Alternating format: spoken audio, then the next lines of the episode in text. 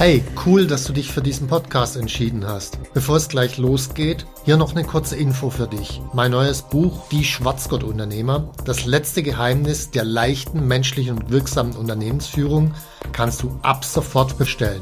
Den Link dazu findest du in den Show Notes. Jetzt aber zurück zum Podcast und viel Spaß mit dieser Folge.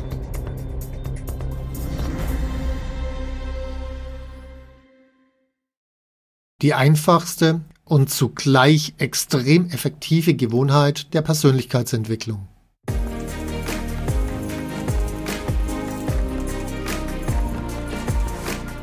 Hallo zusammen, ich bin Stefan Mehrath, Unternehmer, Bestsellerautor und Unternehmercoach.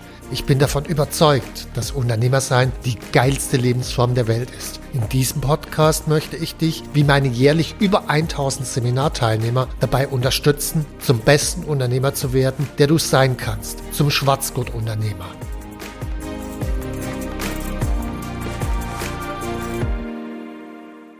Wenn über Persönlichkeitsentwicklung gesprochen wird, dann geht es meist um so Dinge wie Lesen, an den Glaubenssätzen arbeiten, Ziele erstellen und so weiter. Das ist alles auch ziemlich cool, aber meist doch ein recht isolierter Ansatz und oft auch nicht wirklich effizient. Die Idee, die dahinter steckt, die ist ganz oft die, der rationale Mensch der seines Glückes Schmied ist und dann sich nur Ziele setzen muss, nur genug lesen muss und äh, genügend an seinen Glaubenssätzen arbeitet und dann wird alles ganz prima. Diese Idee ist zwar nicht falsch, also wir sind für unser Leben selbst verantwortlich, aber das Thema mit dem rationalen Mensch, der alles komplett bewusst macht, das ist doch eher mittlerweile zweifelhaft. Da gibt es Angriff von der Seite der Neurowissenschaften und es gibt Angriffe von der Seite, wo es um äh, soziale Netzwerke, Untersuchungen und so weiter geht.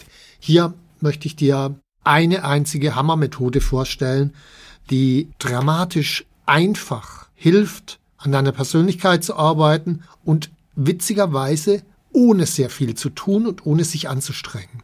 Das ist das Geile dran. So nähern wir uns der Sache mal an. Es gibt ein Buch von einem Herrn Cialdini, das heißt Psychologie des Überzeugens. Ich finde, die Haltung, die dahinter steht, ist ein bisschen schräg. Also das ist ein Wissenschaftler und äh, der ist ein paar Mal irgendwelchen Hardcore-Verkäufern auf den Leim gegangen und wollte das nicht mehr tun und um dem ausweichen zu können, hat er dann untersucht, wie machen die das eigentlich. Also die Haltung sozusagen aus dem Ausweichgrund was zu untersuchen, schräg, aber sei es drum. Die Methoden, die er rausgearbeitet hat, die sind ganz gut. Da gibt es mehrere Methoden. Eins möchte ich jetzt hier erwähnen als erstes. Das ist das Gesetz der Reziprozität. Die Reziprozität, die funktioniert folgendermaßen. Wir geben jemand anderem was und er hat das Gefühl dafür, uns auch etwas geben zu müssen, damit das Ganze wieder ausgeglichen ist. Also gib jemand eine gute Empfehlung für eine Ernährungsmethode oder Verkaufsmethode oder lad ihn zum Essen ein oder sonst irgendwas und es entsteht innerlich so eine Art Schuldgefühl. Zu viel davon ist natürlich auch nicht gut, weil das führt dazu, dass die Menschen sich unwohl fühlen und eher deine Gegenwart meiden.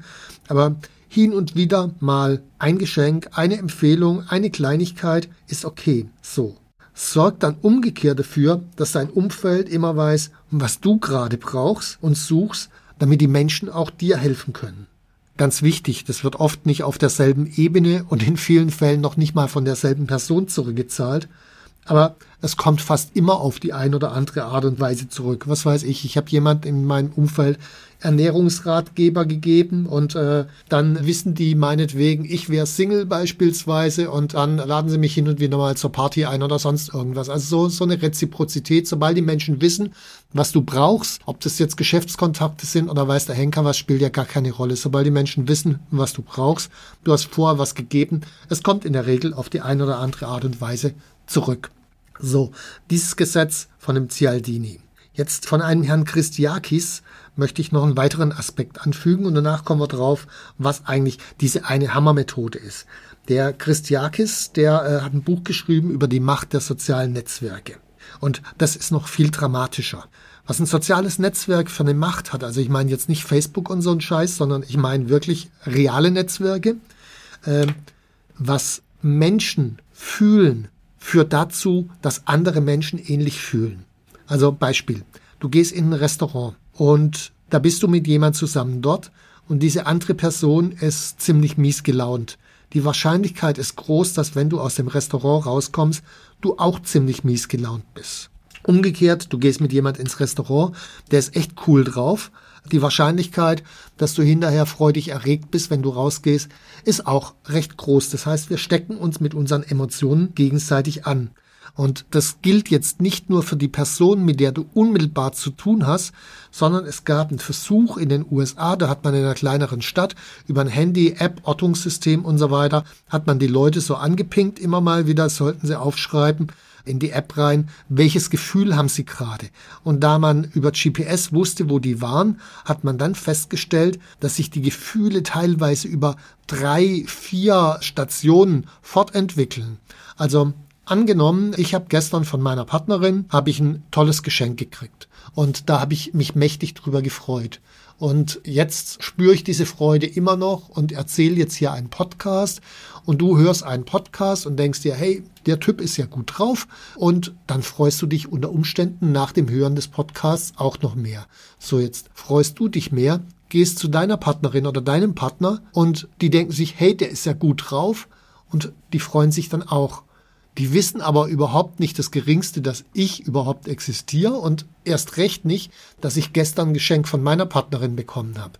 Das heißt, die Gefühle, die wir haben, sind ganz oft überhaupt nicht nachvollziehbar, sondern setzen sich in Wellen fort. Und das gilt mit allen Gefühlen. Und es gilt halt nicht nur für Gefühle, sondern es gilt für alles Mögliche.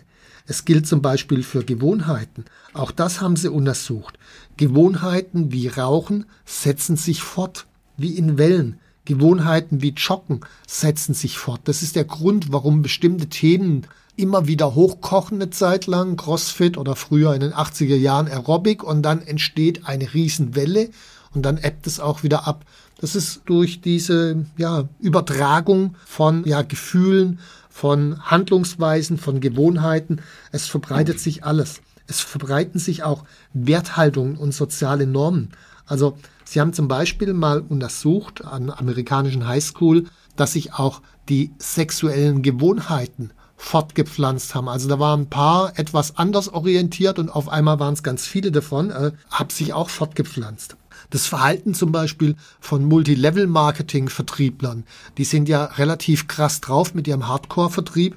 Auch das setzt sich dann fort in ihrem Marketing-System, wird halt dann blöd, wenn äh, die Leute, die kaufen sollen, nicht so richtig was damit anfangen können. Das führt dann eher zur Entfremdung. Aber innerhalb von solchen Systemen setzt sich sowas fort. Oder wie wird über Geld gesprochen oder wird überhaupt über Geld gesprochen? Auch das setzt sich fort. Welches Gewicht ist eigentlich okay, also Körpergewicht. Was essen wir? Also all das setzt sich fort und verbreitet sich. Das ist die Macht der Synchronisation, die da stattfindet. Man weiß ehrlich gesagt, außer über Spiegelneuronen, aber auch das, äh, da gibt's noch zu wenig Forschung dazu, man weiß gar nicht genau, wie das stattfindet. Was man aber festgestellt hat, mal um es deutlich zu machen, es war viele, viele Jahre her. Und zwar hat man da zwei Pendeluhren nebeneinander gestellt. Und es ging darum, dass die beide Pendeluhren, die sollten möglichst exakt sein. Und als man die nebeneinander gestellt hat, liefen die Pendel nicht ganz synchron. Und im Lauf von einiger Zeit wurde der Abstand zwischen den Pendelbewegungen immer kürzer und nach einiger Zeit waren die beiden Uhren plötzlich synchron.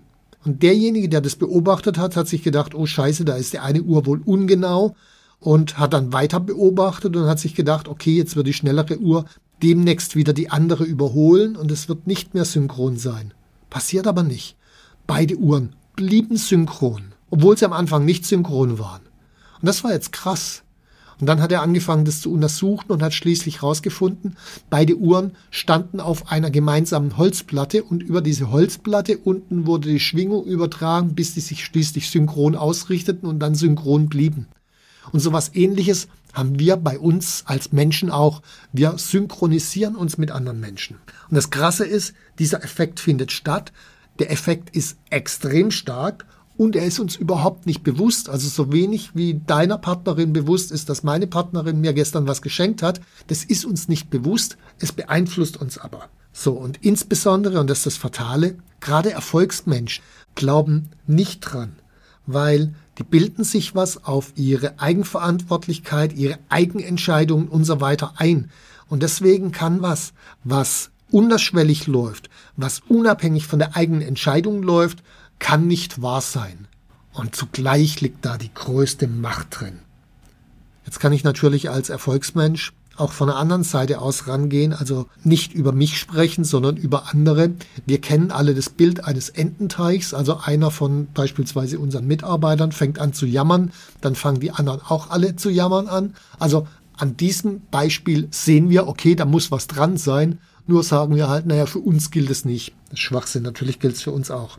So, jetzt haben wir einmal das Gesetz der Reziprozität und wir haben die Macht der Synchronisation. Was ich jetzt daraus mache, ist folgendes. Ich empfehle unglaublich viele Bücher und Seminare weiter. Warum mache ich das? Beispiel. Als ich damals auf die engpasskonzentrierte Strategie gestoßen bin, so 2004 ungefähr. Das war für mich ein komplett neues Paradigma. Vorher habe ich immer gedacht, hey, du musst so viel Kohle machen, wie es nur geht. Plötzlich habe ich erkannt, hey, es geht eigentlich um den Kundennutzen. Und zugleich war mir klar, es ist immer wieder die Gefahr, doch wieder auf die Gewinnorientierung zurückzufallen, insbesondere wenn das Konto leer ist, doch wieder eine zu breite Zielgruppe zu nehmen und immer wieder in alte Denkmuster zurückzufallen. Was ich dann gemacht habe, war, ich habe einfach das Buch von der Kerstin Friedrich, das Einmaleins der Strategie, habe ich meinem ganzen Umfeld empfohlen. Und einige sagten mir dann, hey, das ist echt ein richtig cooles Buch. Und wenn ich dann mit denen häufiger gesprochen habe, dann sagten die mir plötzlich, hey, das, was du gerade in deinem Unternehmen machen willst, ist jetzt nicht EKS-like, sondern äh, ist halt irgendwie wieder gewinnorientiert. Oder sie fragten mich plötzlich, hey, was ist denn jetzt wirklich deine spezifische Zielgruppe? Ist die nicht viel zu groß? Also ich habe nichts anderes gemacht, als einmalig einen Schwung Bücher verschenkt und plötzlich hatte ich in meinem Umfeld 20 Coaches, die mir dauernd Feedback gaben und mich dauernd korrigierten. Und ein paar, mit denen habe ich mich auch noch besser angefreundet, weil die haben gesagt, hey, coole Sache. Und das Härteste ist, von einigen bekam ich auch noch zusätzliche Tipps, nämlich dieses Gesetz des Ausgleichs, der Reziprozität. So, manchmal ist es sogar sinnvoll, diese Empfehlung auch dem weiteren Umfeld zu schenken. Also mach ruhig eine Empfehlung für die Partnerin deines Kunden beispielsweise. Weil wir wissen ja, das setzt sich über mehrere Stufen fort. Und wenn es der Partnerin deines Kunden gut geht, geht es deinem Kunden gut und dann geht es vielleicht dir auch wieder gut, wenn du ihn triffst. Also denk über deine unmittelbaren Umfelder hinaus. Ganz wichtig war für mich damals noch folgende Erkenntnis. Wenn ich zum Beispiel ein Buch verschenkt habe, dann gab es, wenn ich die an zehn Leute verschenkt habe, die Bücher, dann gab es vielleicht von drei Leuten ein positives Feedback. Und das war für mich ein Hinweis, wie muss ich mein Umfeld, mein soziales Netzwerk verändern, dass ich selbst weiterkomme. Ab diesem Moment habe ich mich häufiger mit diesen drei Leuten getroffen, um mich mit denen austauschen zu können und gemeinsam wachsen zu können, weil die ganz offensichtlich auf dem gleichen Weg waren wie ich. Also wie finde ich raus, mit wem ich mich aus meinem Umfeld über bestimmte Themen unterhalten kann? Schenk ihm Bücher, die du cool findest und dann findest du halt, ja, raus, passt oder passt nicht. Also veränder dein Umfeld damit. Empfehl gerade Dinge weiter, wo es dir noch schwer fällt. Also wenn du zum Beispiel dieses äh, Fachkraftmanager und Unternehmerthema hast, damit noch nicht konsequent bist, dann verschenk mein Buch Der Weg zum erfolgreichen Unternehmer. Oder wenn du das Gefühl hast, ey, ich komme mit meinem inneren Status nicht voran, dann verschenk mein Führungsbuch Dein Wille geschehe, Führung für Unternehmer. Oder wenn du ein Thema hast zur Strategie, dann verschenkt das Buch von der Kerstin Friedrich und, und, und. Also find raus, was ist dein Thema, wo du die größten Schwierigkeiten hast. Was ist es deiner Meinung nach beste Buch dazu und verschenk das. Das ist eigentlich ganz simpel.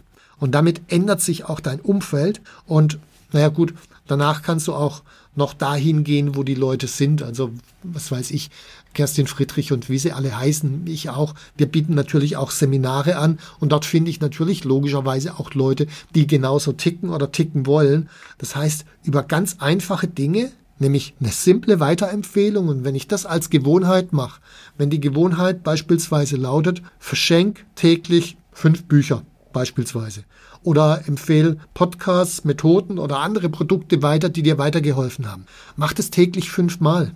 Das wird zu dir zurückkommen und es ist überhaupt kein Aufwand. Also im Extremfall kannst du sogar deiner Sekretärin oder Assistentin sagen, verschick täglich fünf Bücher, dann musst du es noch nicht mal selbst machen, es kommt trotzdem zu dir zurück. Du musst ja halt nur sagen, welche Bücher das sind, logisch, weil sonst verschickt sie ihre Bücher, das wird dir nicht so viel weiterhelfen.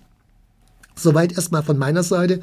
Also diese einfache, wirklich einfache Gewohnheit und verdammt effektive Gewohnheit ist, empfehle regelmäßig Dinge, die du cool findest, weiter. Es kommt auf jeden Fall was zurück.